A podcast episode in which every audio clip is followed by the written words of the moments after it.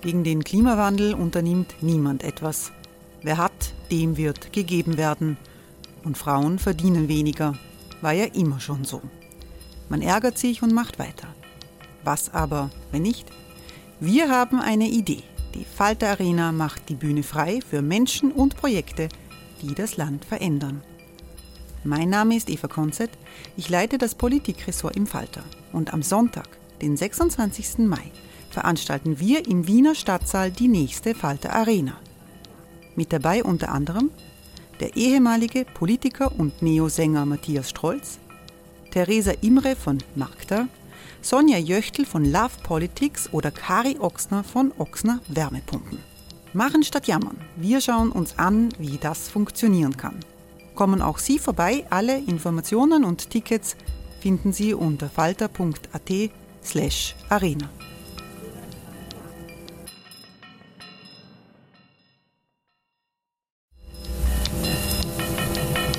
slash arena. Falter-Podcasts werden durch Werbung unterstützt. Das hilft bei der Finanzierung unseres journalistischen Angebots. Die Erderhitzung ist kein Gefühl, aber mit vielen Gefühlen verbunden. Sorgen etwa oder Angst. Eine Veranstaltung gegen diese Ohnmacht ist Tipping Time, eine Klimakonferenz der Zivilgesellschaft. Von 9.5. bis 11.5. findet Tipping Time in Kooperation von Globe Art, Solektiv und Tangente St. Pölten statt und lädt ein zu Diskurs, Diskussionen und Workshops mit namhaften Vortragenden wie Nikolai Schulz und Friederike Otto. Weitere Informationen finden Sie auf www.tangentesanktpölten.at.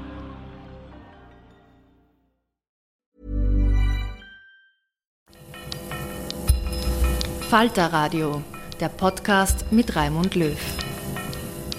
Sehr herzlich willkommen, meine Damen und Herren, im Falter. Mein Name ist Barbara Todt und ich darf Sie diesmals durch die Sendung führen. Drei Jahre Pandemie, was bleibt? Die Regierung ernennt eine Versöhnungskommission, die die Gräben überwinden soll, die die Pandemie und vor allem der politische Umgang mit ihr, Stichwort Maßnahmen, geschaffen haben. Aber sollten wir nicht lieber aufarbeiten und vor allem auf die Langzeitfolgen dieser Ausnahmezeit schauen und wie wir diese heilen? Gerade Kinder, Jugendliche und an Long-Covid Erkrankte haben wenig öffentliche Aufmerksamkeit. Genau darüber wollen wir in der kommenden knappen Stunde diskutieren. Und dazu begrüße ich meine Gäste. Alexa Stefano, Sie sind uns aus Athen zugeschaltet. Ähm, warum das so ist, darüber sprechen wir dann ähm, gleich. Herzlich willkommen. Danke für die Einladung. Christoph Wiederkehr, Vizebürgermeister, zuständig für Bildung von den NEOS. Schön, dass Sie da sind. Schönen guten Tag. Ähm, Christiane Spiel, Bildungsforscherin. Vielen Dank fürs Kommen. Gerne. Niki Popper, Simulationsforscher und einer der ähm, von den Regierungen jetzt einmal mehr auch ein wenig in Frage gestellten Experten. Hallo. Hallo. Und Ralf Harun Zwick auf Long-Covid spezialisierter Arzt. Grüß Gott. Beginnen wir vielleicht mit dem Politischen. Äh, kurz nur, Herr Wiederkehr. Ähm, wir haben diese Versöhnungskommission, die jetzt angekündigt wurde vom Herrn äh, Nehammer und vom Herrn Rauch. Versöhnen, Gräben zuschütten, angebliche Traumata überwinden. Ist das für Sie der richtige Ansatz? Es ist ein Versuch, der aus meiner Sicht, so wie er aufgesetzt ist, nicht gelingen wird. Und die Hauptaufgabe der Politik ist für mich aufzuarbeiten, eh wie es im Vorspann auch erwähnt war, nämlich zu schauen, welche Entscheidungen wurden warum getroffen. Und für mich noch wichtiger in die Zukunft zu schauen, nämlich was lernen wir für die Zukunft, wie können wir unsere Systeme besser aufstellen, resilienter aufstellen, auch für zukünftige Krisen besser vorbereitet zu sein. Dorthin müsste der politische Schwerpunkt gelegt werden. Und was mich an dieser Versöhnungskommission extrem stört, ist, wie diese auch angekündigt worden ist, nämlich mit einem Seitenhieb gegenüber Expertinnen und Experten. Der Kanzler sagt, man müsste prüfen, ob man zu expertenhörig gewesen war. Ich halte das als Politiker für sehr befremdlich, weil ich sehe meine Verantwortung in der Politik darin, Experten und Experten anzuhören, aber die politische Entscheidung selber zu treffen und zu der zu stehen. Und dann die politische Entscheidung zu delegieren zu Experten und diese für, dafür verantwortlich zu machen, halte ich für absurd und ist das Gegenteil von einem Versöhnungsprozess. Es ist eher ein Affront gegenüber der Wissenschaft. Weil ich halte genau die Akteurinnen und Akteure der Wissenschaft in der Pandemie für sehr, sehr wichtig. Wien hatten wir sehr, sehr viele Austauschrunden. Es gibt unterschiedliche Auffassungen und am Schluss muss die Politik entscheiden. Und dann Expertinnen einzusetzen, um die Expertinnenhörigkeit zu analysieren, ist, finde ich, paradox. Wir haben ja hier, also Herrn Popper, Frau Spiel, zwei Expertinnen sitzen, ähm, wo die Regierung angeblich zuhörig war. Ähm, ohne das jetzt quasi ganz auszuführen, aber ist das ein Befund, der für Sie in irgendeiner Form nachvollziehbar ist, Frau Spiel? Nein, überhaupt nicht. Ich kann dem Herrn Wiederkehr nur völlig recht geben. Ich finde es sogar sehr wichtig, dass Expertinnen und Experten gefragt werden, wobei ich es auch sehr wichtig finde, dass da Transparenz herrscht. Also welche Rolle hat welcher Experte, welche Expertin? Und man hat oft das Gefühl, da holt man sich jemanden, der vielleicht das sagt, was man gerne hätte. Und hier halte ich Transparenz für ganz wichtig. Und letztlich muss dann die Politik entscheiden. Aber sie muss auch hier Transparenz machen. Nämlich, warum entscheidet sie aufgrund welcher Evidenzen? Herr Popper, wie geht's Ihnen mit dieser? Die Frau Professor hat das völlig korrekt und vollständig gesagt. Es geht um die Transparenz. Wer wird warum gefragt? Was sagt die Person und wie wird dann entschieden? Und das habe ich in allen Gremien auch immer so gefordert. Ich glaube, was die Aussage, um die es jetzt geht, betrifft, muss man, glaube ich, unterscheiden. Also ist das so gesagt worden, wie es auch im Standard eben geschrieben war, wie ich das gelesen habe. Das eine ist, wenn das so gesagt worden ist, war ich ein bisschen verwundert, weil so habe ich es nie verstanden. Was habe ich gemacht? Ich diskutiere das jetzt weniger öffentlich, sondern ich habe in Gecko gefragt, ist das so gesagt worden? Gecko muss man, glaube ich, nochmal erklären. Ja, das ist also eine dieser vielen Kommissionen, wo man auch einmal überlegen könnte, braucht man ganz so viele. Ähm, aus der Pandemiezeit. Aus der Pandemiezeit, ja. Genau. Ähm, habe ich gefragt, ist es so? Und wenn das so ist, kann ich den nicht ganz nachvollziehen, so habe ich es noch nie verstanden.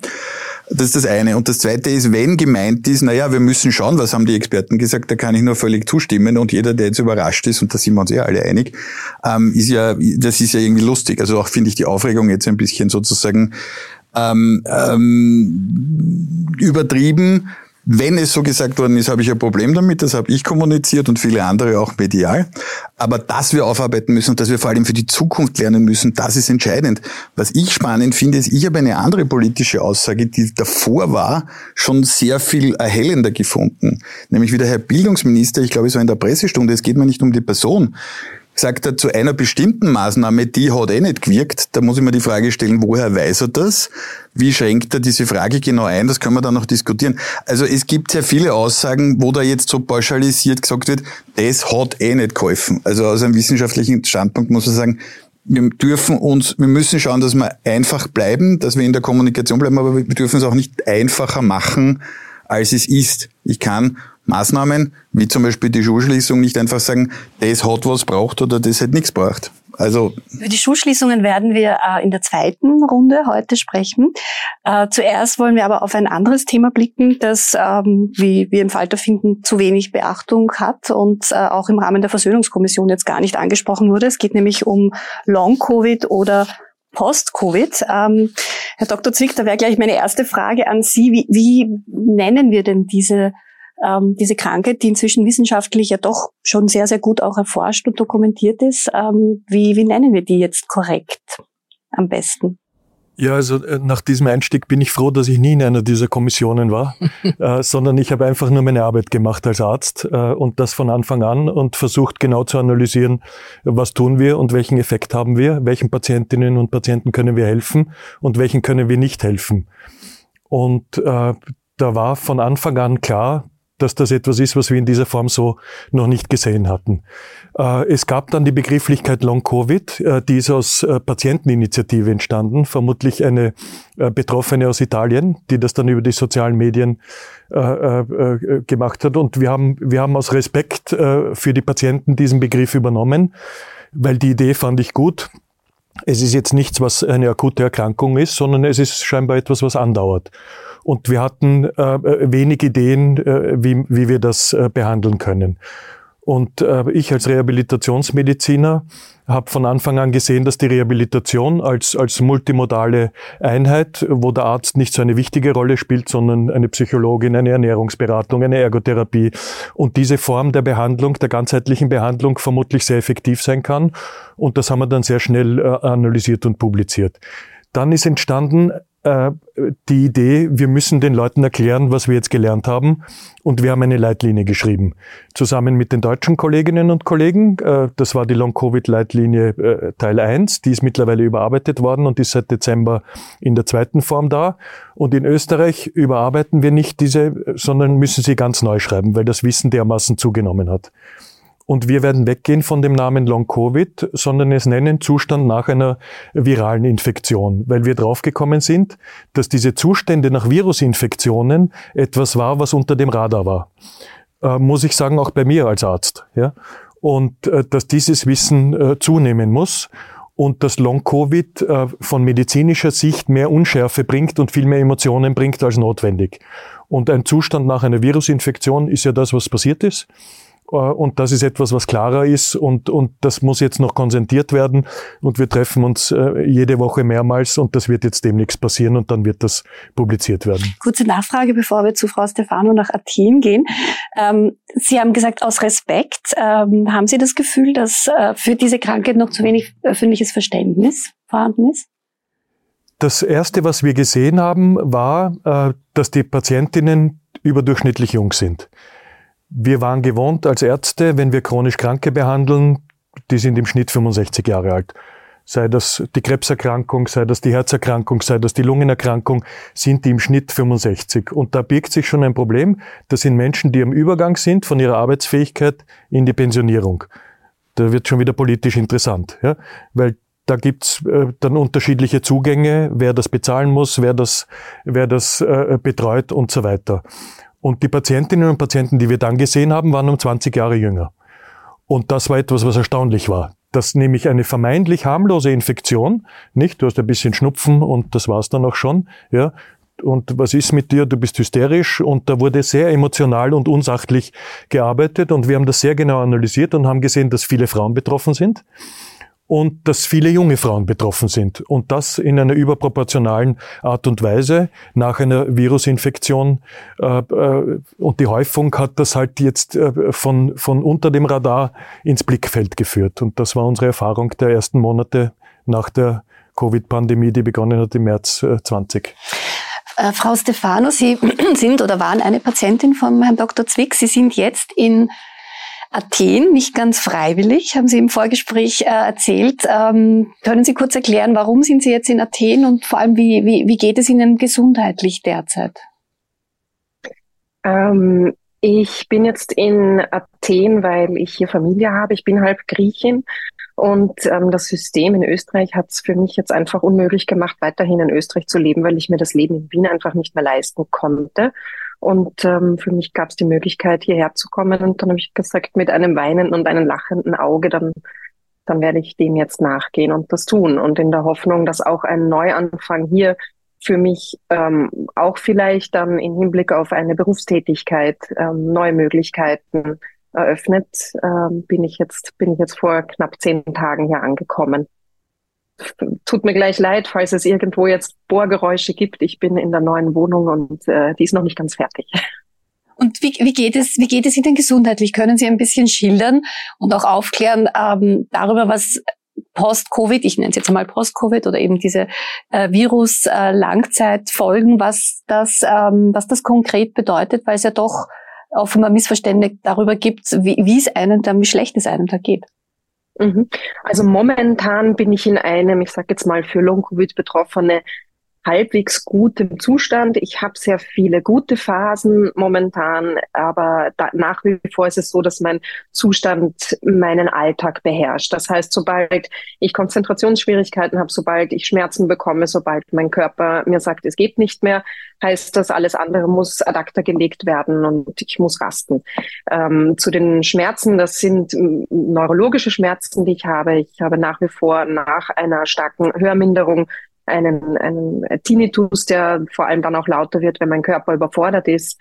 Äh, ich habe Konzentrationsschwierigkeiten und Lücken. Das heißt, manchmal geht's einfach plötzlich nicht mehr. Dann, dann muss ich das ganze System mehr oder weniger runterfahren. Am besten einfach ein bisschen schlafen und dann funktioniert's wieder. Also es ist schon so, dass mein Alltag nach wie vor äh, von dieser Erkrankung bestimmt wird und nicht von der Tageszeit, so wie wir das in unserem Alter ja auch gewohnt sind und auch mögen. Ähm, ich mache aber mittlerweile wieder einiges an, an Plänen. Also ich mache mir auch Termine aus und sage aber auch jedes Mal dazu, äh, dass ich äh, gesundheitsbedingt vielleicht auch absagen müsste. Aber momentan äh, geht's doch ich sage jetzt einmal, äh, stetig im, im positiven Bereich weiter. Bei mir war der Gamechanger auch eine medikamentöse Umstellung, die ich mit meinem Neurologen vorgenommen habe vor knapp einem Jahr. Und das war bei mir tatsächlich der Gamechanger, der sehr viel Besserung gebracht hat. Ähm, ich darf gleich noch ansetzen, weil ich jetzt auch bewusst wieder Long Covid gesagt habe weil ja auch darüber gesprochen wurde gerade bezüglich Respekt gegenüber den Betroffenen. Ich glaube, gerade deswegen wollen wir, dass das Kind einen Namen hat. Ich weiß nicht, ob sich auch trotz Publikationen äh, der Namenzustand nach einem viralen Infekt durchsetzen wird, ähm, weil es einfach einen Namen braucht. Wir haben hier wenn, wenn für mich einfach jetzt nur als Betroffene ausgesprochen die erste Emotion, die ich äh, gefühlt habe, war, Zustand, das klingt so wie genau das, was ja eigentlich damit vermieden werden soll, dass man sich in irgendetwas hineinredet. Äh, die Menschen, die mich kennen, wissen, wie aktiv ich früher war. Die Menschen, die mich kennen, wissen, wie sehr ich es geliebt habe, aktiv zu sein und auch zu arbeiten. Und ich habe jetzt keinen Zustand in dem Sinn. Ich habe einfach eine Erkrankung und die braucht einen Namen. Und solange es hier vor allem aus dem ähm, englischsprachigen Raum, von dem auch der Begriff Long-Covid stammt, ähm, nicht eine andere Publikation gemacht wird, dass man das jetzt anders nennen soll, ähm, wird wahrscheinlich es weiterhin gerade unter den Betroffenen unter dem Namen Long-Covid bleiben, ähm, weil es einfach, finde ich, einen Namen verdient hat, so blöd es ist, weil genau dann bekommt es einfach den Raum, den es braucht.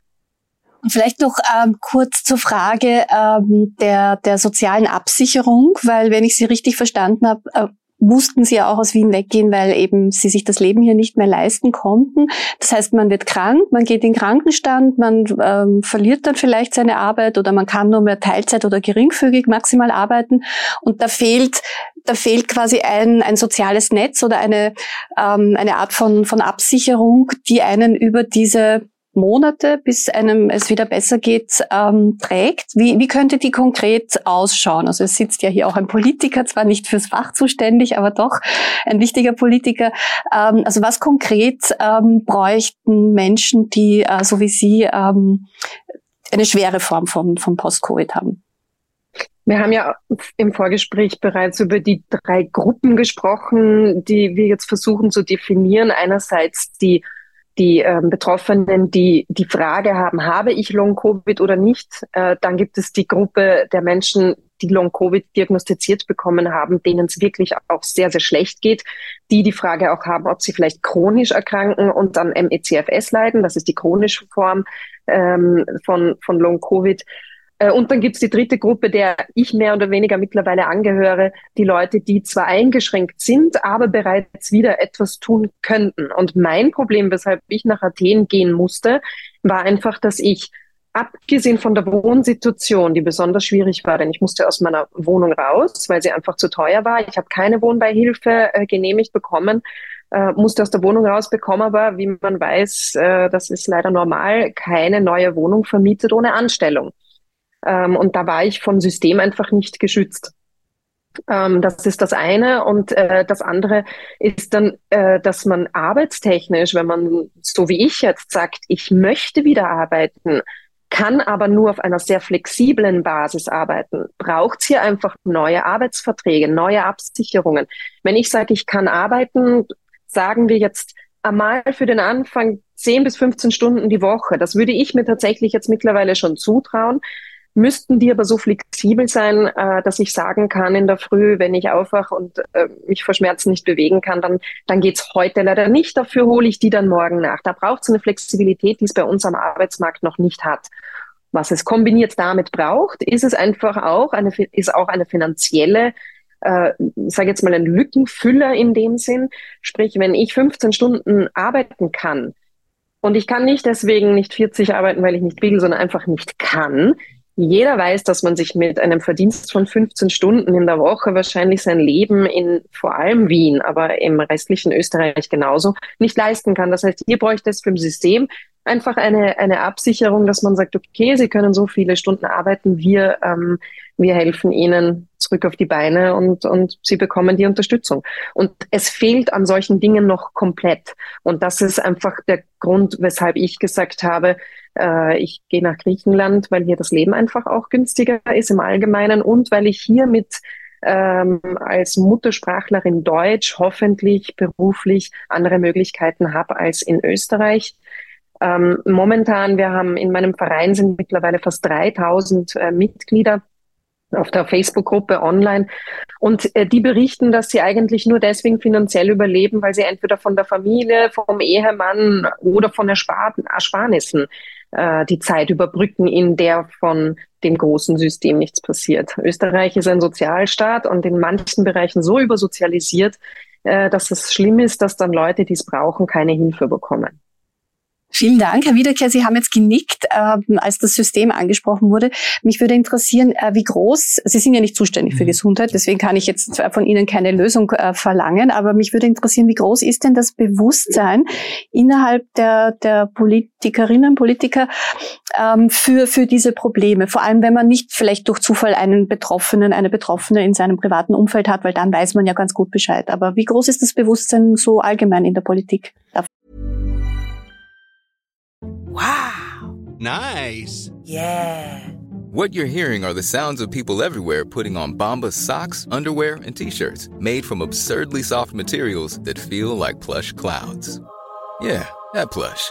And the best part? For every item you purchase, Bombas donates another to someone facing homelessness. Bombas. Big comfort for everyone. Go to bombas.com slash ACAST and use code ACAST for 20% off your first purchase. That's bombas.com slash ACAST. Code ACAST. Für? Ich glaube nicht nur in der Politik, sondern in der gesamten Gesellschaft noch zu wenig. Und darum ganz wichtig, dass Sie auch Ihre Erfahrungen schildern, weil das von vielen noch so abgetan wird, ah, macht's nicht so, Sie sind ja noch jung, das wird schon gehen. Und darum ist es wichtig, darzustellen, es ist eine Krankheit und auch darzustellen, wie es einem damit geht, weil ich stelle mir das ganz, ganz schlimm vor, in meinem Alter dann auf einmal so wenig Energie zu haben und so viel rasten zu müssen äh, und erschöpft zu sein. Das wird ja von vielen, auch von Ihnen, als Erschöpfungszustand beschrieben. Und ich habe in meinem eigenen Umfeld einer meiner besten Freunde seit sieben Monaten in dem gleichen Zustand, der mir auch berichtet, er kann pro Tag maximal zwei Stunden etwas tun. Und da fühle ich schon extrem mit und sehe deshalb auch die Betroffenheit. Und das Wichtigste für mich ist jetzt als Politiker gesprochen, es braucht entsprechende Systeme, um hier auch in der Behandlung besser zu werden. Es gibt da einige Versuche, einige Projekte, aber noch viel zu wenige Plätze. Zum Beispiel auch die Kur für Long-Covid gibt es jetzt erste äh, Plätze. Da ist die Wartezeit auch sehr, sehr lang. Da muss sich das System erst umstellen, hier in der Therapie auch noch unmittelbarer, schneller zu werden. Und auch, was Sie angesprochen haben, das Verständnis, sehe ich vor allem der Arbeitgeberinnen und Arbeitgeber, weil es gibt durchaus einige Instrumente, haben wir zum Beispiel selber als Arbeitgeber auch gemacht, eine Wiedereingliederung, wo man dann Teilzeit wieder beginnt mit zum Beispiel 15 Stunden und aber hier vom Arbeitslosengeld zusätzlich bezahlt wird. Es gibt hier ein paar Instrumente, nur der Arbeitgeber muss auch bereit sein dafür, dann den Arbeitnehmerinnen und Arbeitnehmern, wenn sie nicht können, auch die flexiblen Umstände zu geben. Das heißt, wenn man nur mal zwei Stunden arbeiten kann, gerne, wenn man nur zwei Stunden arbeiten kann, das auch zu genehmigen und auch zu akzeptieren und hier als Vorteil zu sehen, Personen wieder eingliedern zu können, weil es stimmt, das Krankengeld läuft irgendwann aus und dann gibt es sehr viele Probleme, die Sie auch geschildert haben. Und da gibt es die Verantwortung, auch hier mit den Arbeitnehmerinnen und Arbeitnehmern gute Lösungen zu finden. Frau Stefano, die Wiedereingliederung, nur ganz kurz dazwischen, es muss auch nicht kommentiert werden, aber die Wiedereingliederung funktioniert nur dann, wenn man seinen Job nicht verloren hat. Und die meisten verlieren ihren Job. So viel dazu. Also ja, die Wiedereingliederung ist großartig.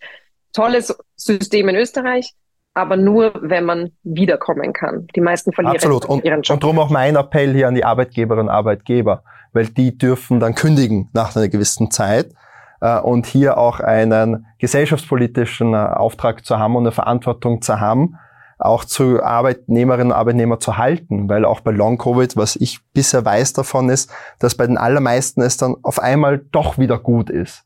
Und dann hat man auch als Arbeitgeber etwas verloren, wenn man die Kündigung zu früh ausspricht. Und darum halt, es braucht die politischen Rahmen, aber auch das gesellschaftliche Bewusstsein, damit gut umzugehen.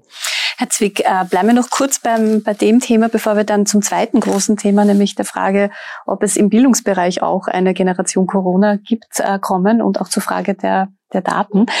Ähm, Politikerinnen und Politiker, auch Journalistinnen und Journalisten wollen dann immer eine Quantifizierung. Also wir wollen immer wissen, das, was Frau Stefano uns geschildert hat, wie viele Menschen betrifft das, wie groß ist dieses Problem, was ja auch wichtig ist, um zu wissen, wie viele Ressourcen brauchen wir für Rehabilitation oder für eine neue Form der, der Arbeitslosenunterstützung, speziell für, für solche Phänomene. Was können Sie da als Antwort geben? Also, Wie viele betrifft es? Wir haben, wir haben ein Problem in Österreich und das werden Sie besser wissen als ich. Wir sind sehr schlecht mit Zahlen. Ja? Und das ist ein grundsätzliches Problem. Äh, und wir haben diese Frage selbstverständlich gestellt. Äh, und da wäre es notwendig, Geld aufzustellen, äh, Wissenschaftler ihre Arbeit machen zu lassen, um das zu analysieren. Das heißt, in Österreich gibt es keine klare Antwort auf diese Frage. Interessanterweise ist es so, jetzt vom Wissenschaftlichen her, dass die Leute gesagt haben, es ist unmöglich, diese Daten jemals zu generieren. Du bräuchtest nämlich eine Bevölkerung, die nicht geimpft ist und die diesen Virus nicht gehabt hat. Und dann müsstest du vergleichen zwei Gruppen. Die einen, die das bekommen haben und die anderen, die es nicht bekommen haben, um eine Antwort zu bekommen. Jetzt haben wir zig Millionen Infizierte, zig Millionen Geimpfte. Äh, das gäbe es also nicht. Diese Studie gibt's aber. Die wurde in Holland gemacht zufällig äh, an zigtausenden Menschen mit hunderttausenden Fragen zu Beschwerden. Und das Interessante war, die haben sich das zufällig angeschaut in dem Zeitraum 2020 bis 2021 völlig unabhängig von der Pandemie. Und ein Beispiel sind Muskelschmerzen. Wenn wir, wenn wir beispielsweise das ansprechen, was die Frau Stefano als eines dieser Beschwerden äh, angeben könnte, äh, wären das zum Beispiel Muskelschmerzen. Und dann war interessant, dass Frauen, bevor sie die Infektion hatten, mehr Beschwerden hatten als Männer. Das dürfte also ein grundsätzliches Problem sein, dass es hier Geschlechtsunterschiede gibt. Das schauen wir uns sehr genau jetzt an bei unseren Daten und da scheint es das auch zu geben. Dann passiert Folgendes. Da gibt es eine Gruppe, die hat nichts. Das bleibt also gleich. Wir haben also die Männer, die am wenigsten Beschwerden haben, Frauen, die ein bisschen mehr Beschwerden haben, die nicht infiziert sind. Dann gibt es eine Gruppe, die hat die Infektion, hat wahnsinnige Beschwerden. Und in der Regel war es so, dass die gesagt haben, wie gesagt, hunderttausende Fragen an, an vielen tausenden Menschen. Nach ungefähr 50 Tagen war das Problem in der Regel weg. Bei ungefähr 10 bis 12 Prozent dieser Menschen war es aber, dass diese Beschwerden noch vorhanden waren. Und die Frauen hatten die höchsten Beschwerden. Dann kamen die Männer, die die Infektion ge gehabt haben. Und als letztes war dann die Gruppe von Männern, die nicht infiziert waren. Das heißt, wir haben, das ist ein sehr weibliches Phänomen. wir haben Geschlechtsunterschiede, die wir nicht verstehen muss man so sagen. Da gibt es ganz viele Hypothesen. Es könnte sein, dass die Frauen ein besseres Bewusstsein haben. Also ich als Mann kann das hier gibt's, gut nach, Hier gibt es bereits äh, Studien aus dem englischsprachigen Raum wieder, dass es mit den weiblichen äh, Geschlechtshormonen zu tun hat, weshalb es definitiv eine eher Frauensache ist.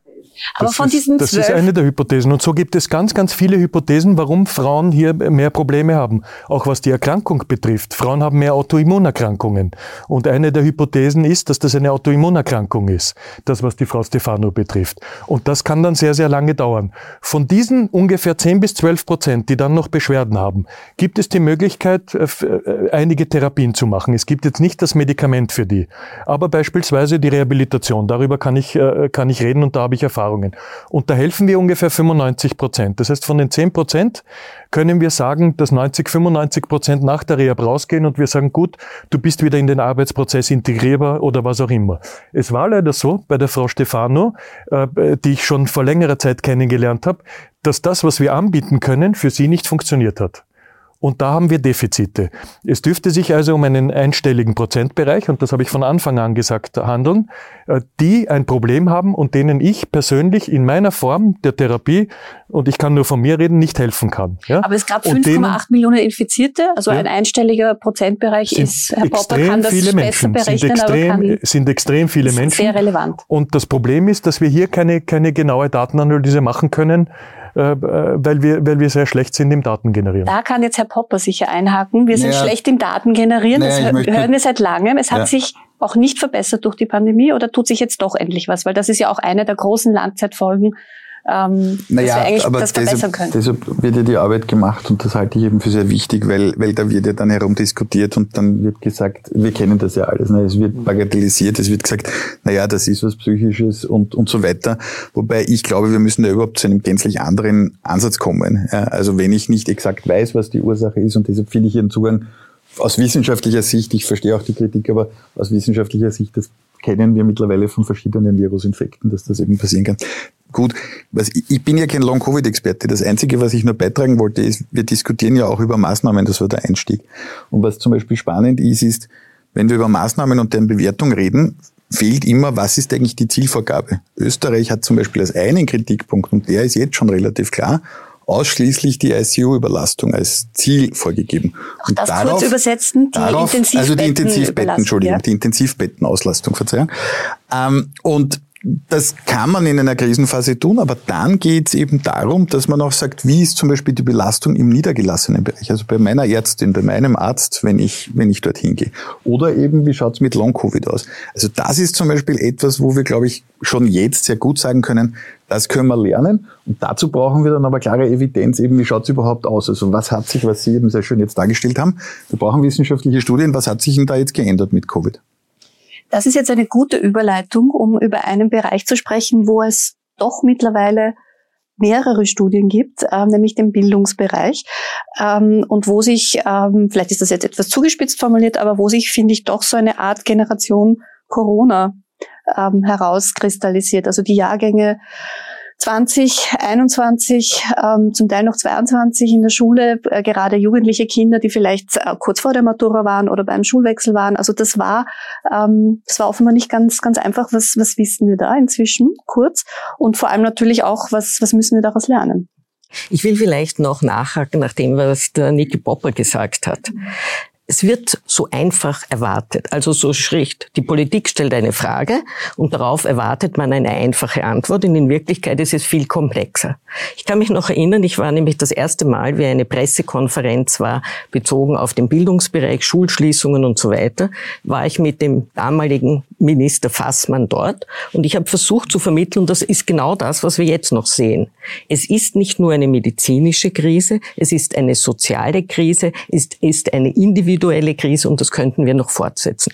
Und wenn wir uns aber nur auf eines fokussieren, übersehen wir alles andere, wobei es verständlich ist, dass wir am Anfang primär auf den Medizinbereich, auf die Gesundheit aber am Anfang. Haben. Am Anfang, genau. genau. Darum wollte ich sagen, das ich will das für den Bildungsbereich sagen. Und jetzt kommen wir, war das nicht für alle eine Krise? Ich kann verstehen diese Frage, aber auch die ist nicht so einfach zu beantworten. Wir müssen schon uns anschauen, welche Probleme gab es eigentlich vor Covid? Und wenn wir uns das anschauen, nehmen wir mal nur die Heterogenität her, die wir haben, also Kinder, einfache Verhältnisse, Eltern können nicht unterstützen, sozial benachteiligt, wenig Geld und solche, die Eltern haben Akademikerinnen, Akademiker sind, die ihre Kinder fördern sollen. Die Covid-Krise hat diese Unterschiede verstärkt, weil völlig klar ist, wenn die Kinder zu Hause sind und die Eltern nicht unterstützen können, vielleicht selbst arg betroffen sind, mit ihrem Leben nicht zurande kommen, dann ist es für die noch schlimmer. Und daher kann man auch die Frage nicht jetzt generell beantworten, sondern ganz gezielt. Ich will jetzt ein, zwei Beispiele nennen. Ein Beispiel wäre, weil Sie angesprochen haben, die Jugendlichen. Man hat am Anfang völlig übersehen, dass nicht die Älteren, also die Schülerinnen in der Oberstufe knapp vor der Matura, denen geht's ohnehin viel besser, die können viel besser umgehen mit dem Internet, wenn sie selbstständig lernen. Also die lassen wir länger zu Hause, während die jüngeren Kinder, die eben das nicht so gut können, kommen früher in die Schule. Unsere Studie, wir haben eine Studie mit sehr, sehr vielen Datenerhebungen zu lernen unter Covid-19 gemacht, hat ganz klar gezeigt, dass es den Älteren viel schlechter gegangen ist. Schlechter im Sinne der sozialen Situation, der psychischen Situation, ihre Vertrauen, wie wird die Zukunft ausschauen? Und das ist eigentlich auch ganz einfach erklärbar aus dem Wissen, was wir aus der Entwicklungspsychologie haben. Jede Phase hat seine sogenannten Entwicklungsaufgaben. Und im Jugendalter ist die Entwicklungsaufgabe zum Beispiel die Identitätsfindung. Wenn ich aber jetzt nichts unternehmen kann, nicht mit meinen Freundinnen und Freunden zusammen sein kann, nichts erproben kann, das ist ja auch die Phase, wo ich wirklich versuche, mich zu, selbst zu erproben, eine Risikophase auch. Und ich bin zu Hause, trifft mich das viel mehr als die Kinder, die eigentlich noch sehr in der Familie geborgen sind als, und auch normal weniger unternehmen. Ja? Und also das heißt, es trifft oder hat getroffen. Eigentlich jede Gruppe. Jede Gruppe, aber sie hat sie in anderer Weise getroffen. Also es gibt sicher gar nicht so wenig, sogar recht viele Kinder, die wie Covid begonnen hat, noch jünger waren, äh, die sozusagen das überw also überwunden haben, die gar nicht so sehr darunter gelitten haben, wenn sie zu Hause sehr unterstützt wurden. Es gibt wieder andere, denen es ganz besonders schlecht geht. Also wenn ich sozusagen Lernprobleme habe und aus dem Lernen herausfalle, und zwar wirklich herausfalle, also nicht nur, naja, in Mathematik geht's mir schlechter, sondern ich schaffe gar nichts. Ja? Dann muss ich sogar hergehen ich muss eigentlich das System Schule ablehnen. Stellen Sie sich vor, Sie haben in einem System nur Misserfolge. Alles klappt nicht. Da kann ich doch nur meinen Selbstwert aufrechtzuerhalten, das System ablehnen. Und Passiert sagen, das? Also ist das natürlich. ein Phänomen, das man, das man auch inzwischen dokumentieren kann? Ja, aber das ist nicht nur unter Covid, sondern wir haben ja immer wieder Kinder. Darum habe ich ja gemeint, wir können nicht sagen, Covid macht alles. Covid hat die Unterschiede und die Schwierigkeiten, die wir hatten, verstärkt eindeutig und es sind vielleicht besondere Sachen dazugekommen. Aber Covid war nicht so, dass wir sagen, es macht jetzt alles anders. Wir haben mehr Jugendliche, die psychische Probleme haben. Wir haben mehr, die Probleme mit dem Lernen und in der Schule haben. Und es gibt die Kombination. Und da geht es darum, gezielt anzusetzen. Und ich nehme jetzt das Beispiel, nehmen wir jetzt Lernen, wenn es herausgefallen ist. Ich glaube, hier geht es wirklich darum, dass man überlegt, wie kann ich die Person, das betrifft schon die genaue Diagnostik der Situation, also wo steht das Kind, warum, wie ist die Familiensituation und so weiter. Und dass man dann einen individuellen Plan macht, also individuell im Sinne, was braucht dieses Kind? Braucht es ein Mentoring, braucht es eine fachliche Förderung und so weiter? Was kann auch die Familie tun? Und dass man das versucht, sehr individualisiert umzusetzen. Ist ganz schwierig, wenn man das Geld und die Situation in den Darauf wollte ich jetzt ansprechen, weil das, das ist quasi das, was beide Themen vereint, die wir, genau. die wir besprechen, nämlich eben individuelle Hilfe, Förderung oder der Reha-Platz, äh, die, die individuelle Betreuung. Ähm, da und am Ende Geld. Und genau, es geht immer um Ressourcen und es, es geht, geht, um, um Geld. Um Geld.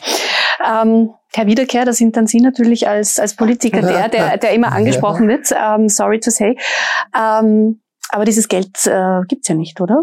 Ich, ich oder habe ich was übersehen? Gibt es große extra Töpfe, die ähm, die oder Pakete, die geschnürt werden, wie es dann äh, immer so schön heißt in der Politik? Immer die Frage der Prioritätensetzung auch der Politik und natürlich gibt's unter den gewissen Bereichen auch Konflikte. Heißt jetzt mehr Geld für die Bildung oder mehr Geld für Sozialsystem und das Gesundheitssystem?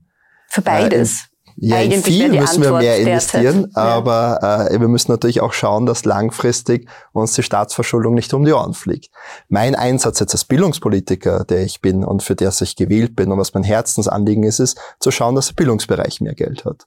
Und im Wiener Budget haben wir eine deutliche Steigerung vom Bildungsbudget in den letzten zwei Jahren von ungefähr 20 Prozent geschafft was auch notwendig ist, um genau das, was die Frau Dr. Spiel sagt, auch zu machen, mehr in die Individualisierung zu gehen. Aber wir sind auch in einer sehr herausfordernden Situation und die wurde verstärkt durch die Pandemie, nicht erst ausgelöst. Wir haben ein österreichisches Bildungssystem, das schon Chancenungleichheiten produziert. Und diese wurden nochmal verschärft durch die Pandemie, durch die Schullockdowns. Und da war auch meine Rolle in der Pandemie, genau als Anwalt auch der Kinder zu zeigen, macht's nicht immer die Schulen zu als erstes. Es ist immer eine Balance, eine Gesamtabwägung. Welche Maßnahmen waren notwendig? Aber mein Eindruck auch in der Aufarbeitung war, dass man in Österreich sehr schnell dran war zu sagen, mach mal halt die Schulen wieder zu. Ich glaube, da und sind inzwischen alle einig, das davon. war ein Fehler, oder? Also dieses Fazit kann man. Kann Aus man, meiner Sicht ziehen. war die lange Schulschließung als Fehler. Im Nachhinein ist man immer gescheiter. Aber es war auch meine Rolle währenddessen zu sagen, wir brauchen eine Balance der Maßnahmen und wir müssen auch die Interessen der Kinder wahrnehmen. Ähm, und die wurden aus meiner Sicht oft zu wenig gehört. Also mein großes Anliegen war, für offene Schulen zu kämpfen. Dafür wurde ich sehr viel kritisiert. Auch in der öffentlichen Wahrnehmung war das eine Meinung, die in einer gewissen Zeit der Pandemie wirklich eine Minderheitsmeinung war, die aufs Schärfste kritisiert worden ist von vielen. Äh, kann man sagen, ja, wir haben es eh irgendwie gewusst. Niemand hat es gewusst. Das braucht man gar nicht sagen. Aber in dieser Abwägung die Interessen der Kinder, psychische Gesundheit zum Beispiel, äh, Bildungsentwicklungsmöglichkeiten auch sehen zu lassen, das halte ich für wichtig. Und die Auswirkungen der Pandemie werden wir noch lange sehen. Ein Beispiel, Kindergarten war lange nicht verpflichtend. Das heißt, wir haben Kinder, die kommen in die Volksschule, die nur ein halbes Jahr im Kindergarten waren. Sind, das ist extrem schwierig. Sind beide Themen, die wir heute diskutieren. Also einmal geht es sehr, sehr stark um Kinder und Jugendliche. Äh, beim Thema Post-Covid geht es, wie ich gelernt habe, sehr, sehr stark um Frauen und um junge Frauen. Zeigt Aber es gibt auch Kinder, die betroffen und sind. Kinder. Und das wird, das wird vergessen. Und da wollte ich, wollte ich kurz einhaken. Darf ich nur kurz ja, die Frage, weil also mein, worauf ich abzielen wollte, ist, ähm, Wäre es anders, wenn, wenn Männer, mittelständische Männer davon betroffen wären? Also ist es nicht auch ein Thema, wenn es eben Frauen und Kinder betrifft, dass die Lobbys ähm, dann einfach auch immer noch ein bisschen schwächer sind? Oder ist das ein zu radikal feministischer Ansatz?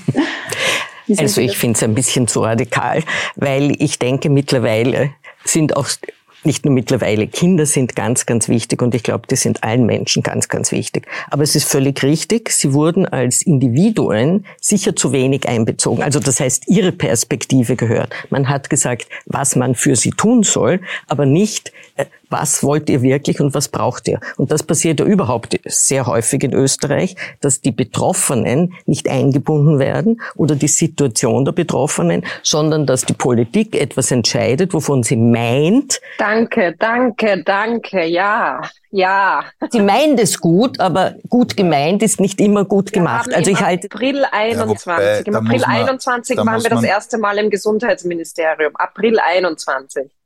Ja, aber ich glaube, das ist eines der Probleme. Darf ich noch eine kurze Sache sagen, wenn Aufarbeiten und Geld. Ich glaube, man kann manche Sachen machen, ohne dass man eigentlich Geld investieren muss. Ich nehme jetzt das Beispiel, die Jugendlichen, die dann in eine Ausbildung kommen, sei es in ein Studium oder woanders. Ich glaube, es wäre ganz wichtig, und ich bin mir nicht sicher, wie gut das gelungen ist, ob es überhaupt gemacht wurde, dass man ihr Thema auch dort als Thema aufgreift und nicht sagt, nehmen wir als Beispiel an der Uni, wir haben die und die Lehrveranstaltungen, jeder hält seine so wie immer, sondern dass man auch dieses Thema wirklich aufarbeitet. Schließlich sind die Institutionen der Bildung, ich meine, da gibt es ja ganz viele, nicht nur die Universitäten, sind eigentlich auch dazu da, eine Bildung zu machen. Also zum Thema auch zu machen. Ja, stärker. das mhm. heißt, sie sind gesellschaftliche Institutionen, ja, und daher wäre es aus meiner Sicht wichtig, das auch aufzugreifen ja, und dort zu diskutieren. Das heißt, einen Diskussionsraum zu geben und damit auch zu Bildung und Entwicklung beizutragen. Nee, ich glaube, ich würde da gerne kurz, Ganz kurz anschließen und dann, Herr Zig, Sie wollten was zu den Kindern und ja, Post-Covid sagen, was sehr wichtig ist. Bitte, Herr Also ich wollte sagen, Punkt eins ist natürlich, Bildung muss bei den Kindern ansetzen. Es gibt jetzt zum Beispiel ein sehr schönes Projekt auch von der Akademie der Wissenschaften, wo Wissenschaftler in die Schulen gehen. Zweiter Punkt ist, ähm, ja, Österreich ist nicht immer ganz vorne, aber wenn Sie zum Beispiel die europäischen Fundings nehmen, also die Förderung im europäischen Bereich auf der EU-Ebene, da ist es mittlerweile Standard, dass Patientinnenorganisationen dabei sind. Du kriegst kein Projekt mehr ohne, und das finde ich wirklich wichtig und cool, ohne dass die Patientinnenvertreter dabei sind. Wir haben mit Dänemark ein Projekt jetzt seit mehreren Jahren äh, zu rheumatoider Arthritis. Da sitzen zwei Patientinnen äh, Im Bildungsbereich dabei. sind wir noch nicht das so muss man, Genau, und das muss man auch noch erweitern. Das ist ja jetzt nicht, dass ich sage, es ist super. Ich wollte nur auch was Positives ja. sagen. Also auf EU-Ebene ist man da schon weiter, sagen wir mal in Österreich. Wir sind da nicht immer ganz vorn. Und Wenn es um eine bekannte Krankheit geht, ja. Neue Krankheiten, nein. Schwierig. Hm? Naja, deshalb müssen wir sie ja erforschen. Das ist ja, also da sind wir uns ja einig. Ja, herzlich Kinder, wichtig, wichtiger Aspekt noch Kinder und äh, Post-Covid. Ja, also genau, genau das, was äh, bis vor der Covid-Pandemie unter dem Radar lief bei den Erwachsenen, läuft jetzt unter dem Radar bei Kindern und Jugendlichen. Die haben nämlich genau dieselben Beschwerden, zum Glück viel, viel seltener als Erwachsene. Äh, und auch da sind wir dabei, mit äh, Betroffenen und, und Pädiaterinnen und Pädiatern das aufzuarbeiten und im Rahmen der Leitlinie genauer zu analysieren. Und wir hatten zufälligerweise gestern Abend wieder ein Treffen. Und es gibt hier eine ausgezeichnete Ambulanz bei uns auf der, auf der Pädiatrie im, im ehemaligen Wilhelmine-Spital, wo die, wo die das ganz ausgezeichnet machen, wo ich immer Betroffene hinschicke. Äh, und die haben Folgendes erzählt. Äh, es dürfte ein Problem sein äh, des Backgrounds. Die sind draufgekommen, dass überwiegend Leute aus dem Mittelstand und Ober, also der Oberschicht zu ihnen kommen, die sich mühsamst, und Frau Stefano wird Ihnen da viel mehr erzählen können, diese Informationen irgendwo holen und dann dorthin kommen und dann hast du eh eine Wartezeit von vielen, vielen Monaten, bis du dort einmal gesehen wirst. Äh, und, und da dürften viele Leute unter den Rost fallen. Das Problem ist, diese Kinder und Jugendlichen, wenn die, wenn die in der Pubertät sind, wird das abgetan mit, du bist halt miert. Ja? Nicht äh, genauso wie es bei den Frauen abgetan wird, äh, wie du bist eine hysterische, hysterisch. bist eine mhm. hysterische Frau oder was auch immer. Es wird alles psychologisiert. Und das ist völlig unpräzise und dumm. Und da müssen wir wirklich besser werden. Und da gibt es Leute, die unter den Rost fallen. Und das ist das, was mir die Pädiaterinnen und Pädiater erzählt haben.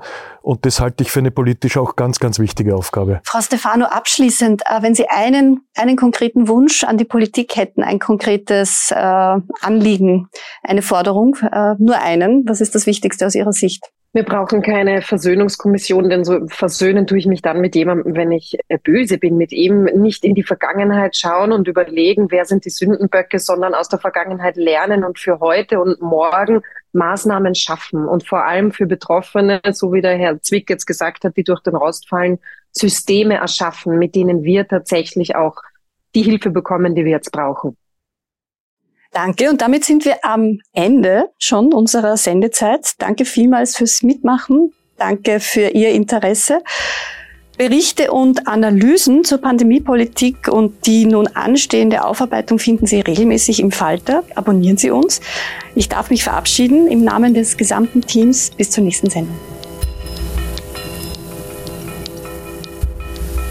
Sie hörten das Falterradio, den Podcast mit Raimund Löw.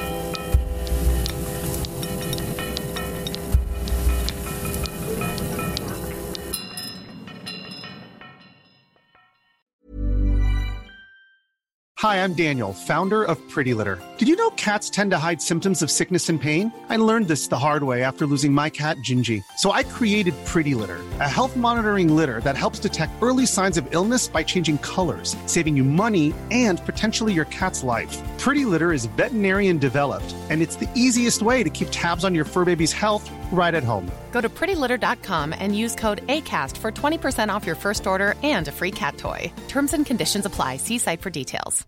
Hey, it's Paige DeSorbo from Giggly Squad. High quality fashion without the price tag? Say hello to Quince.